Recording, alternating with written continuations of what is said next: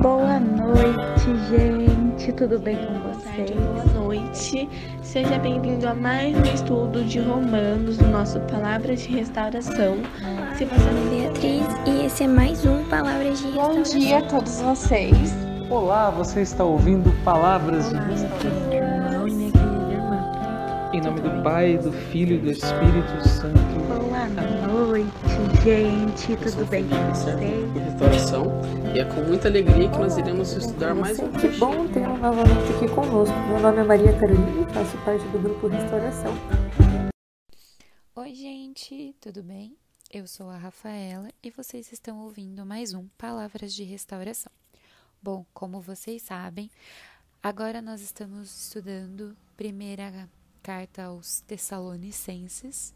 Eu vou falar um pouco mais devagar esse nome porque toda vez eu me enrosco e acabo pronunciando errado. Bom, como vocês sabem, antes de darmos continuidade ao nosso estudo, nós precisamos invocar a presença do Espírito Santo, pedir para que ele faça morada em nossos corações, em nossos pensamentos. Eu aprendi uma vez com uma pessoa que é muito importante na minha vida, na minha caminhada, em um retiro em que nós fomos participar, que todas as vezes que nós vamos pregar o evangelho ou falar da palavra do Senhor, nós precisamos invocar a presença do Espírito e pedir para que ele abençoe as nossas. Como eu posso dizer, eu, eu vou fazer o sinal aqui da cruz, mas eu vou falar para vocês. Então, essa pessoa me ensinou e ensinou as outras pessoas que estavam com a gente a fazer o sinal da cruz na cabeça para que o Espírito Santo ilumine os nossos pensamentos, pensamentos nos olhos, para que os nossos olhos enxerguem o que o Espírito Santo quer em nossa boca, os nossos ouvidos e o nosso coração, para que em todas essas partes o Espírito Santo tome conta e que não seja eu ouvindo, mas sim o Espírito que habita em mim, que de minha boca só seja proclamado aquilo que o Espírito quer, ou seja, tudo aquilo que for da vontade de Jesus, para que os seus planos sejam realizados aqui na terra. Então, agora nós vamos fazer a oração do Espírito Santo. Vinde, Espírito Santo, enchei os corações dos vossos fiéis e acendei neles o fogo do vosso amor. Enviai o vosso Espírito, e tudo será criado, e renovareis a face da terra. Oremos, ó Deus, que instruístes os corações dos vossos fiéis, com a luz do Espírito Santo. Fazei que apreciemos retamente todas as coisas, segundo o mesmo Espírito, e gozemos sempre da sua consolação por Cristo Senhor nosso. Amém. Bom, aqui na Bíblia eu vou ler para vocês. Então vamos lá. Primeira carta Tessalonicenses, capítulo 5. Eu vou ler do versículo 4 a 11. O tema é lutar em favor da vida.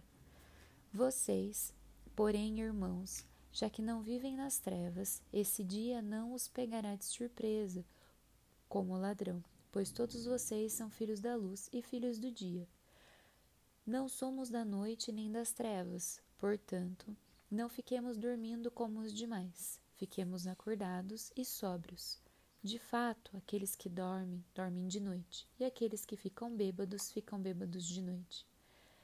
Mas nós, que somos do dia, fiquemos sóbrios, revestidos a armadura da fé e do amor, e o capacete da esperança da salvação. Pois Deus não nos destinou para a ira, e sim para possuirmos a salvação por meio de nosso Senhor Jesus Cristo. Ele morreu por nós, para que, acordados ou dormindo, vivamos com Ele. Portanto, encorajem-se uns aos outros e se edifiquem mutuamente, como aliás vocês já estão fazendo. Palavra do Senhor, graças a Deus. Essa parte, Paulo fala aos Tessalonicenses para que nos apeguemos à luz. Ele faz uma comparação entre a vida e as forças que produzem a morte. Uh, em um estudo que eu venho fazendo junto com outras pessoas, nós aprendemos que o inimigo tem interesse que nós vivamos as nossas vidas por muito mais tempo, para que nós possamos ter tempo para pecar, e assim que a nossa morte física não tenha um significado e que seja prontamente possuída pelo pecado e que a nossa morte espiritual, né, é, não morte espiritual, porque a gente quando morre em vida a gente ganha o reino dos céus.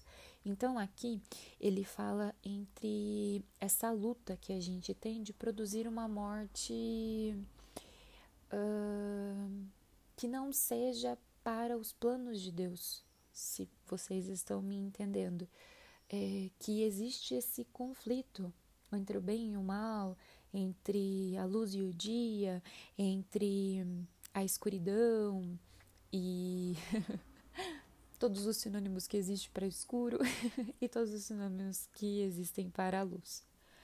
E aqui, quando ele fala para que nós possamos estar acordados, é para que tenhamos olhos que consigam classificar a diferença entre o que é benéfico para nós e o que não é, o que nos leva ao caminho de Jesus, que é o nosso Salvador, e aquilo que não nos leva. Então, nós podemos aprender sobre as virtudes, as virtudes cristãs. É, deixa eu ver aqui. Já foi falado em Colossenses. Aqui tem até uma menção. Colossenses, capítulo 1, do versículo 3 ao 8, que são as virtudes cristãs que ensina, né, como vistas, desculpa, como armadura, armadura na luta em favor da vida contra as, as estruturas que causam a morte. Talvez seja um pouco mais complexo do que a gente possa entender, mas é nitidamente para ficarmos atentos que quando a pessoa ela está embriagada, ela perde o sentido, ela perde a consciência daquilo que ela está fazendo, não que justifique a finalidade, né? Vamos lembrar que tudo aquilo que é feito com a intenção deve ser, né, julgado e cobrado da mesma maneira. Mas que sóbrios nós temos a consciência e nós temos o dever de separar isso. Nós perdemos um pouco a noção, a consciência quando estamos embriagados. E eu não digo só bêbados em sentido de alcoolismo ou outras coisas, mas quando nós estamos de fato dando atenção para algo que nos afasta de Deus, né? Quando nós estamos embriagados de orgulho, de rancor, de tristeza ou de até mesmo de, de sentimentos que são muito elevados, né? Como a alegria, êxtase. Então, assim, às vezes nós damos muito valor a isso, nós estamos tão focados nessa situação, estamos inseridos dentro dos problemas que nós acabamos nos afastamos de Deus, que é o nosso caminho. E nós como servos de Deus, devemos perceber qual a nossa direção e como devemos seguir o caminho de Deus. Então, aqui nos lembra que nós estamos revestidos sim da armadura da fé, do amor e o capacete da esperança da salvação, que nós possamos nos apegar a isso. O amor de Cristo mudou a minha vida, mudou a sua vida e mudou a vida de todo mundo que habita neste mundo. Ele é o caminho e a vida, ele é a salvação. É até clichê falar que ele é o caminho e a vida, porque todo mundo sabe disso, mas às vezes a gente se esquece porque estamos focados e determinados em viver aquilo que não nos beneficia aos olhos de Deus. E que nós possamos ter os nossos fardos, enfrentar os nossos problemas, mas que não nos deixemos ser levados por ele, para que nós entremos no caminho da perdição, no caminho da escuridão, das trevas, que nós possamos usar esse nosso lado em favor daquilo que beneficia a Deus. E como isso? A Marcela Zaros, que faz parte também do podcast, faz parte do grupo de restauração, ela falou uma frase que me marcou muito. Uma vez ela disse assim: que nós não podemos deixar os nossos pecados nos conduzirem, em outro contexto que nós estávamos discutindo. Então, todas as vezes que você tiver em uma situação, você olha assim: será que isso está tomando conta de mim? Será que isso tem o comando sobre a minha vida? Ou eu assumo as rédeas do comando da minha vida? Porque você tem esse poder, você consegue fazer isso. Tanto que Deus nos deixou o livre-arbítrio exatamente para isso para que nós possamos assumir as rédeas da nossa vida e olhar e falar assim: esse caminho me serve ou esse caminho não me serve. Então cabe a você, atualmente, o que tem tomado conta de você, o que está assumindo a sua vida, o que você está deixando assumir a sua vida, está deixando Deus de lado.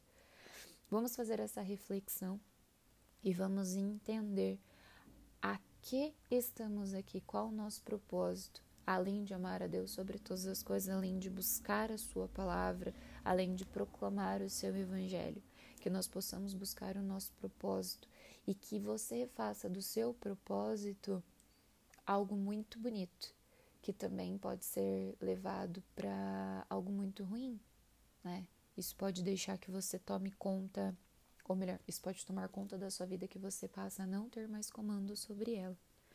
Então, esse versículo nos ensina que é uma luta diária em favor da vida, em contra, contra as forças que produzem a morte. Que nós possamos então estar acordados, sóbrios, e que tudo aquilo que nos afaste de Deus possa ser deixado de lado ou seja usado para me fortalecer perante a Ele. E não se esqueçam, vocês estão revestidos pela fé e amor e a esperança. E Cristo é a salvação, Ele é o seu caminho.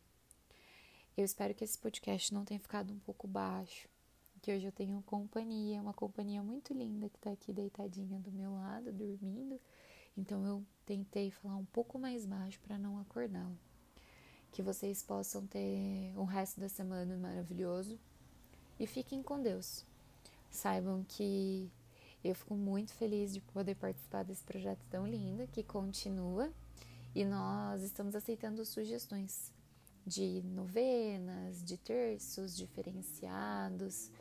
Entrem em nossas redes sociais, mandem direct ou mandem mensagem, que vocês possam se sentir unidos junto com a gente, fazendo parte de algo tão lindo que é levar a palavra de Deus para todos aqueles que têm sede, que querem ter mais conhecimento e intimidade. Estamos e estaremos com estamos e sempre estaremos reunidos em nome de Deus, que é Pai, Filho e Espírito Santo. Amém. Um beijo para vocês.